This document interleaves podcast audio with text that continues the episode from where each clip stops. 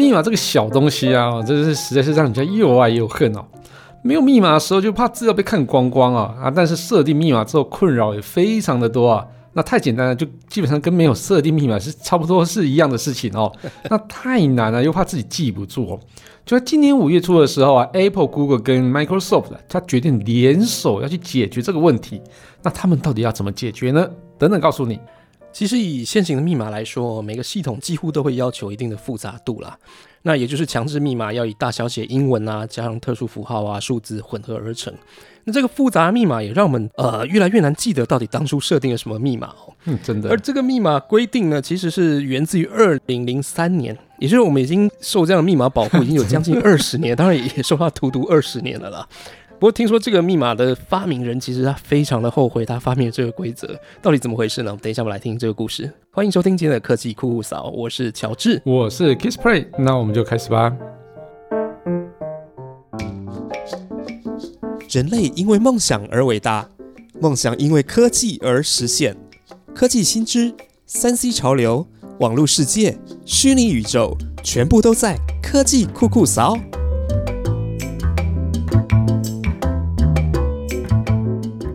哎，小郑，你会常常忘记密码，对不对？有时候会耶，嗯，但是我其实平常都是用两三套在轮啊，就是如果忘记的话，大概试个两三次，多多少少都会出现。但问题是，可能有一些他当初是要求比较高的，像什么一定要加入特殊符号、大消息什么的，可能有时候会遇到过不去的情况，因为可能当初我设定了一个 一个比较特别的，就跟类似但是有一点点不一样的那种密码，那我可能就忘记。嗯，不过我记得我以前公司隔壁有一个同事，我就发现说，哎，他都有抽屉里面有个小本本哦。上面记载的密密麻麻的各种密码，我太太也是这样子，对，连博客来密码都有。因为我觉得这件事情蛮影响我的，所以后来我就有学，他就自己找一个小本子，把常用的，呃，应该应该说有有申请过的，其实就应该要记录下来了。对，然后你知道后来其实蛮多的系统，它会比如说两礼拜啊、一个月啊，就要叫你再更新一次。对。这个是我觉得是有点麻烦啦，当然它是安全性考量是没有错，但是我觉得有时候就懒得再去更新这个本子，然后现在搞得连那个本子去哪里我都搞搞不清楚在哪里，所以所以你对于东西的遗忘那个程度，可能要比密码的遗忘程度要来的高很多，这就是中心化的困扰，你通通记在同一本上面，所以你应该把它抄到三四本上面，然后一本放你太太那边就不会不见了。没错没错，如果是这样，我就中本充了。那你呢？我哎，我我我其实有一套设定密码的一个方式跟规则啊。那这个规则基本上就是一定会有符合大小写啊、特殊符号跟数字，而且每个网站跟服务都不一样哦。那其实用这这种方式，其实基本上产生出来都是乱码啊。因为因为我以前是写程式的人嘛，所以我就会用密码学的方式来去做这种密码的产生。所以呢，如果我忘记密码的时候，我就会用啊，我那个那套程式再跑一次。那跑完之后，我就知道哦，原来这次的密码是设定什么这样子。嗯，对，这种密码学方式其实还蛮有趣的。不过这个应该很少人用这样的方式。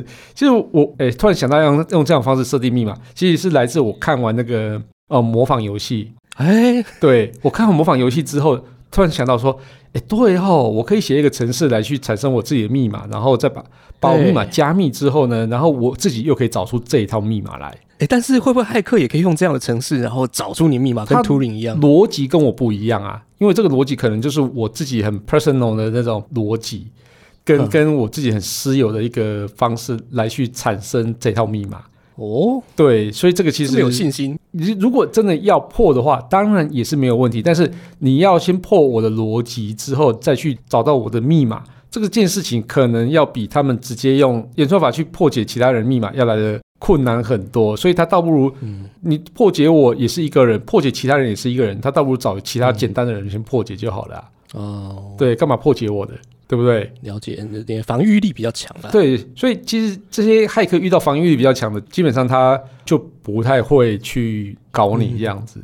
那其实我后来还蛮依赖一个软体的服务啊，因为我我算是比较常用三星的手机嘛。那三星手机上有一个叫做 Samsung Pass 的一个功能。他只要登入账号密码一次之后呢，他就可以选择你要不要记住这组账号密码。那接着只要用指纹辨识啊，他就可以帮你输入账号密码来登录。其实算算还蛮方便的哦。我忘了 iPhone 上面有类似的这个功能哦，其实有诶 iPhone 啊，或是说你的电脑浏览器啊，哦，或是网页浏览器，基本上都有这个功能哦。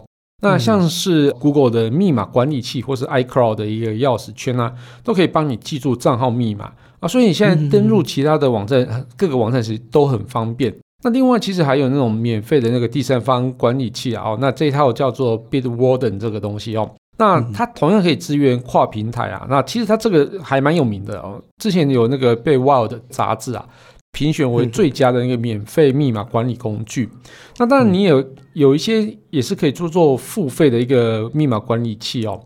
那这功能多很多啊。例如说，有一个很有趣的功能，就是说，如果你想要让朋友一次性登入某一个服务啊，就可以创立一组有时效性的密码啊，让这个密码去帮他登录。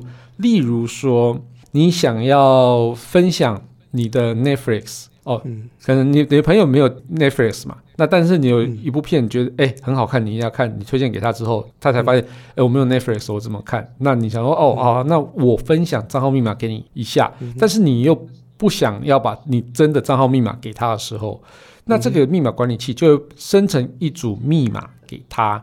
那他写下这个密码之后呢，那个密码管理器就会自动帮你登入 Netflix 的一个系统。嗯，不过这些密码它的复杂度是不是对于骇客来讲，其实还是还是蛮容易破解的？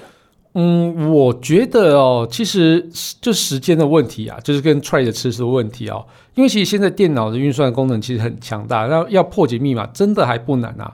以破解密码演算法逻辑来看啊，因为我之前有写过破解那个密码的演算法，那其实他们呃，其实像我们来写的时候，我们就会用。很多的密码关键字啊，例如说像是一月啊、二月、三月的英文啊，或者是说哦一些比较常用的英文名字，比如说你的账号可能用 David，那啊你的密码可能就会有 David 这个字。那或是说你可能在哦某个网站像 PC Home，那你可能就会用 PC Home at，然后一二三四五六，或是你的生日哦，用这样的组合方式。哦，所以。他就会用类似的关键字来去做一些呃事先搜寻，那它等于是搜寻的次数，找到真的密码的次数就会少非常的多，特别他失误的机会就会少非常多，所以你可能很容易就会被那个骇客破解账号密码啊，破解密码这样子。对，因为账号取得比较容易嘛，那密码取得是比较难的，所以这样很容易就就会取得了。那一般账号的话，基本上都是用你的 email 就可以了。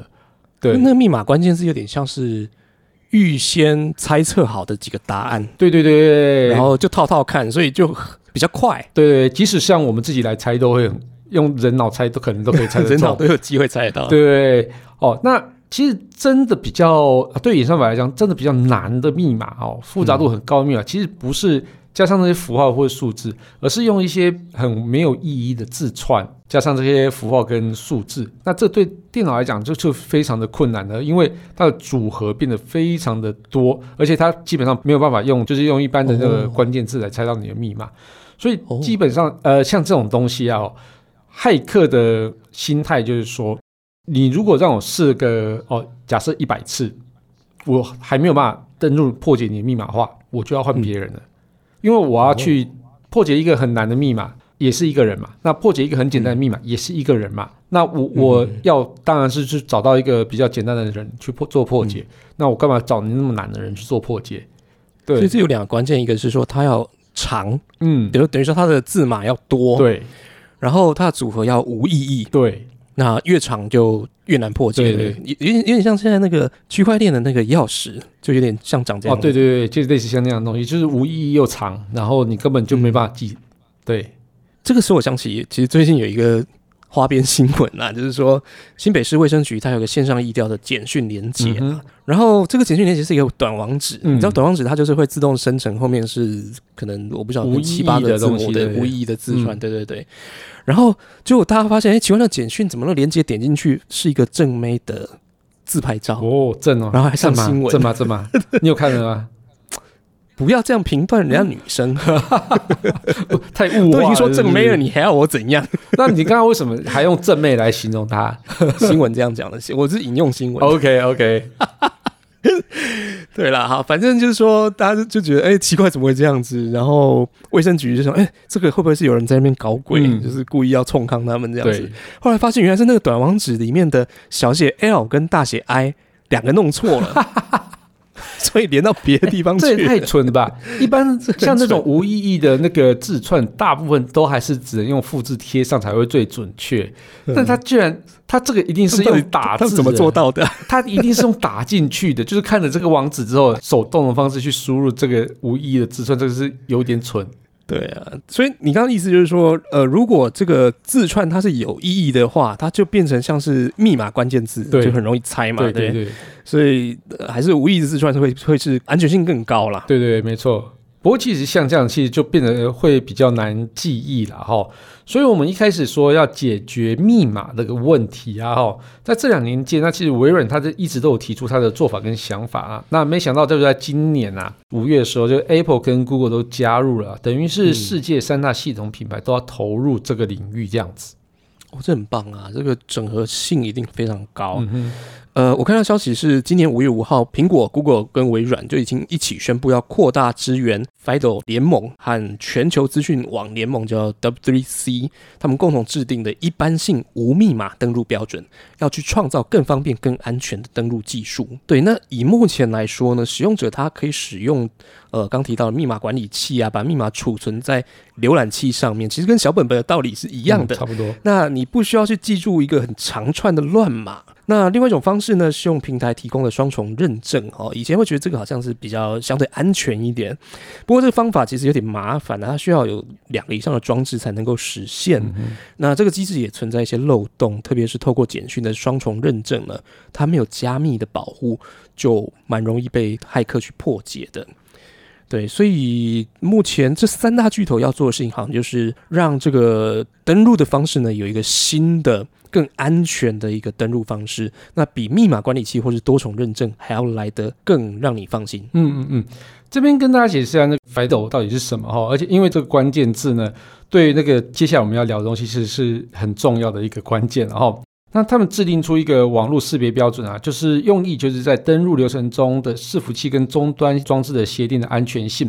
那这套呃识别标准啊，它透过那个公开精妙的一个加密的架构，还有一个多重因素验证，也就是刚刚讲那个双重认证，其实就是多重因素验证之一哈、还有那个生物辨识的方式来登入哦，来去保护他们云端账号的一些个资这样子哦。那他们最新的协议叫做 FIDO Two。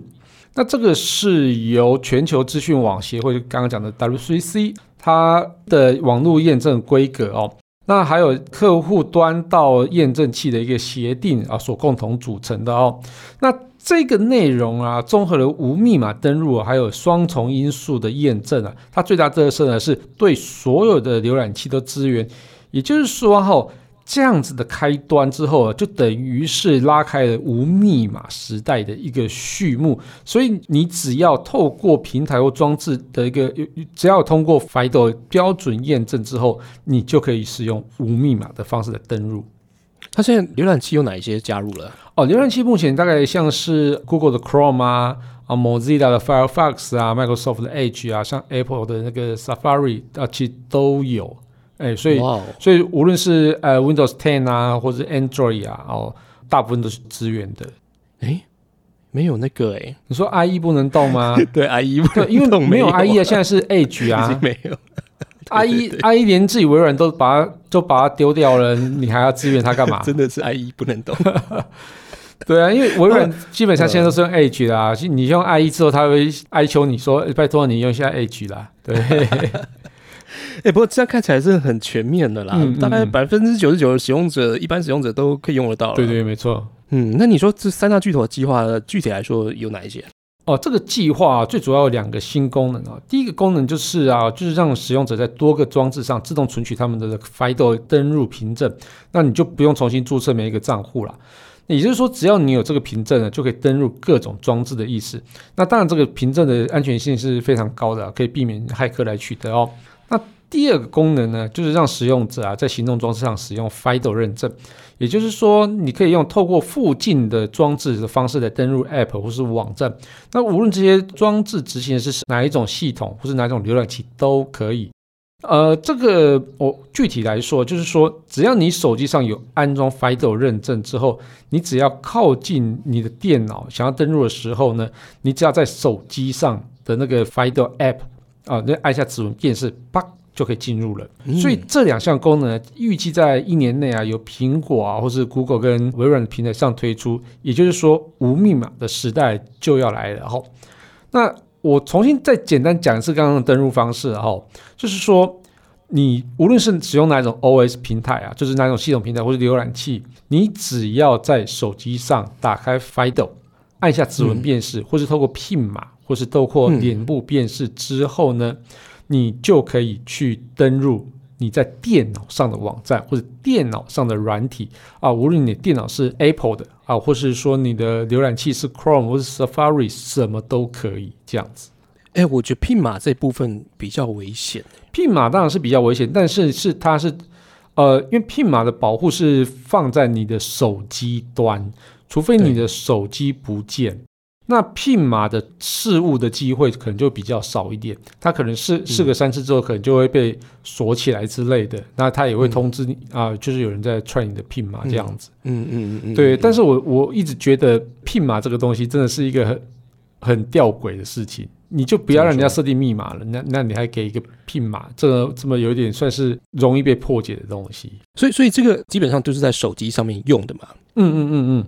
好像呃，比如说我现在在 App Store 上面买东西，用手机的话，那我就是按指纹，然后它就会帮我付款。对，是类似这样子呗。就是以后不管是用什么密码，你就不需要再记这些密码了。对，然后也不需要去浏览器上面找这个密码，你只要手机靠过去，然后用你的指纹输入。对，其实就打开了。其实我比较呃类似的经验，就是呃以三星来讲哦，三星的手机有一个三星有一个叫 Samsung Pay 的功能。那我在 PC Home 上面买东西，那他可以选择说你要用 Samsung Pay。但是你的电脑又不是 Samsung 的，你电脑是微软的嘛？所以他到底要怎么用三星的手机帮你付款呢？哦，那你只要输入你的那个 Samsung Pay 的账号，输入进去之后呢，那你的手机的 Samsung Pay 就会跳出来说：“哎，那个有人要要求你付款。”那你如果确认没错的话，你就按下指纹，那就付款了。嗯嗯，对，就是那种方式，这这有点像这种方式，但是之后的 FIDO 会更简单。而且他把各家都整合在一起，没错，没错，所以就会变得非常容易登入。那而且失窃率也会降低很多，就是骇客可能要用更复杂的方式才有办法去破解到你的账号密码。所以对于使用者来讲，真的是又简单，嗯，又安全。对对对，没错，听起来真的不错。嗯，那我看到呃，Google 它也委托市场机构调查哦，它做了一个蛮有趣的调查啦，跟大家分享一下。那它调查的对象呢，是主要是东亚跟东南亚，有十一个国家，十八岁以上，总共一万多名的受访者。那调查的是这些人的网络安全还有资安的习惯。像我可能就是比较不好的那一种。对啊，他发现说，台湾个人遭遇资料外泄的比例高达百分之七十，蛮高的，很高嘞。那我我我不得不说一下，我这。这个算是上个月的时候发生一件事情，突然就有一个呃很诚恳的人，我这个东西有写在我自己粉丝团上面，很诚恳的人打电话来说，哎，你你是不是在哪个网站上买什么东西？然后啊对，然后他说呃他们的资料外泄啊，那需要做一些什么动作？那后来。就发现那个是诈骗这样子，对，那最近都来这一招，对对对，然后这个东西一定是从那个网站上泄露出去之后，他才知道嘛，所以也不是说你的账号密码设定的安全不安全，而是你那个购物网站的那个后台到底安不安全的问题。那现在显然就已经出包了啦。对啊，对啊，对啊，对啊，因为我自己就接过两通，嗯，然后我看到我身旁朋友蛮多人都遇到，所以你要偷偷跟我讲，你接到电话是哪一家打来的吗？是他们是说，是他们是哪一家吗？他跟我讲是一家百货公司的一个饰品哦，我忘记他品牌名字了。OK，我事实上我没有去买过，但是我说刘先生，你忘记了吗？你有在那边买过一个什么戒指还是什么耳环什么的？哦，我我我我说我没有，我不知道。好，所以第一通就是这样子，我我那时候还不知道他在干嘛。嗯，然后第二通这个我就非常的印象深刻，因为是我去住过的民宿哦，叉叉三房哈，就是 他说哎呃你好，我是叉叉三房，那个您那个什么两个礼拜前有来住过，那不好意思，他什么什么会员呃好像也是会员还是什么多订什么之类的啦，嗯嗯嗯，就是就类似这样理由，然后要我去退，对。然后那时候刚好我要搭电梯，我我就说那个对不起，我收讯不太好，嗯，你可不可以五分钟之后再打来？嗯，然后我就觉得怪怪，但是我其实有点相信你，因为听起来真的很诚恳，对，而且他知道我的个资，还知道我住过，然后我我就我就没有太怀疑，但是我回来之后我就想说，那我回拨好了，我就回拨给那个。叉叉山房，然后他那个叉叉山房的服务员听到就说：“哎，哦，那是诈骗，你不要相信。”对对对。然后他就说他们的那个什么订房网站，因为他们也是委托另外一个订房网站来处理他的这些资料嘛。然后是那个地方网站出包这样子对出包。嗯，那对啊，我就在想说我要不要球场？这个这这个真的，对，我会觉得我会觉得很没有安全感，因为等于说。你还，我觉得甚至包括住址啊，这些都可能在人家手上啊。对，没错，没错，没错。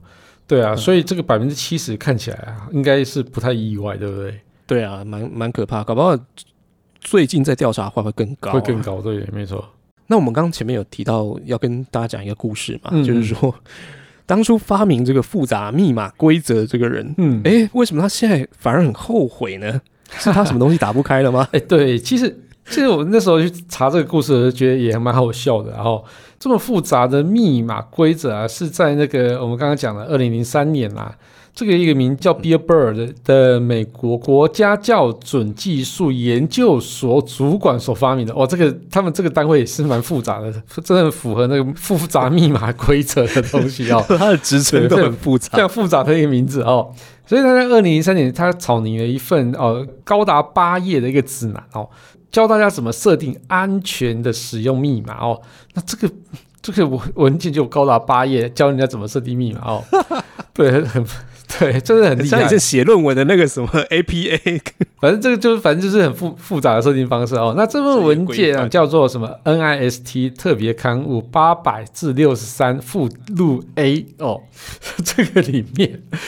所以这个里面，呃，建议大家教大家设定密码的时候，用奇怪跟无意义的字，还要加上那个罕见的字源，大小写英文还有数字，呃，并且要时常更换密码。所以我们后来看到大小写英文数字合在一起，然后有特殊符号合在一起啊，大概就是来自于这份文件的一些规范这样子哦。而且就是譬如说三个月要换一次密码哦，这个也是来自这份规范哦。那其实。这样的密码对于有心想要破解的人，真的是比较困难的一点啊！哦，但是他其实完全忽略人的惰性跟记忆力哦，因为这样的密码太难记忆，所以很多人密码都直接改成叫什么 password 啊。哦，或是什么 password 零一啊，或者我那个电脑上的键盘组合，比如说什么 Q W E R T Y 啊，啊，或是刚刚我们前面讲要用月份来记啊，或者生日啊，你的姓名来记这样子哦。那要更改一次密码的时候，那就把数字换成零一啊、零二、零三、零四、零五这样子，一月就换零一，二月就换零二，三月换零三。哦，所以他说哦。他当初没有考虑到，因为没有考虑到人的惰性跟记忆力啊，所以以至于定了这份密码规则。所以他说，他对于造成人们的麻烦，没有考虑到人性这件事情，他感觉到非常的抱歉。所以这个也蛮有趣的一个小故事，这样子。对啊，现在有了新的曙光啦。对对，真的真的还好，这无密码时代就要来了，就是你的那个告解。可能已经被上帝听到了，所以 决定派了，所以决定派了那个 Google、微软跟那个 Apple 来解救你，让你那个罪得以那个救赎这样子。没有，他也没有罪啦。谢谢你为人类付出了这么多的努力，历史会为您写上二十年光荣的一页，把你的罪名写在二十写二十年这样子啊。对啊，好啦，这期节目我们谈。密码的时代就快要消失了，呃，或许让大家困扰的高复杂度密码、定期更换密码、双重认证什么这些机制，都有可能在未来一年内呢，有手机安装 FIDO 这个凭证来取代。那换句话说呢，之后大家不用再担心会忘记密码了哈，也不用去准备这个小本本了啦。你也不用急急忙忙在网页上面寻找这个忘记密码的按键在哪里的。所以呢，嗯，FIDO 这个凭证呢，真的蛮令人期待的。对，科技酷酷扫每周二四上线，我们会分享科技知识，讨论最新的科技话题。欢迎到 Apple Podcast 订阅、评分、留言，给我们一点小小的鼓励，把节目分享给你最亲爱的朋友们。我们近期在 First Story 上面也有小额的赞助，如果喜欢我们节目，也可以用这个方式呢，让我们有更有动力来制作节目喽。OK，那我们就下次见喽，拜拜，谢谢大家，拜拜。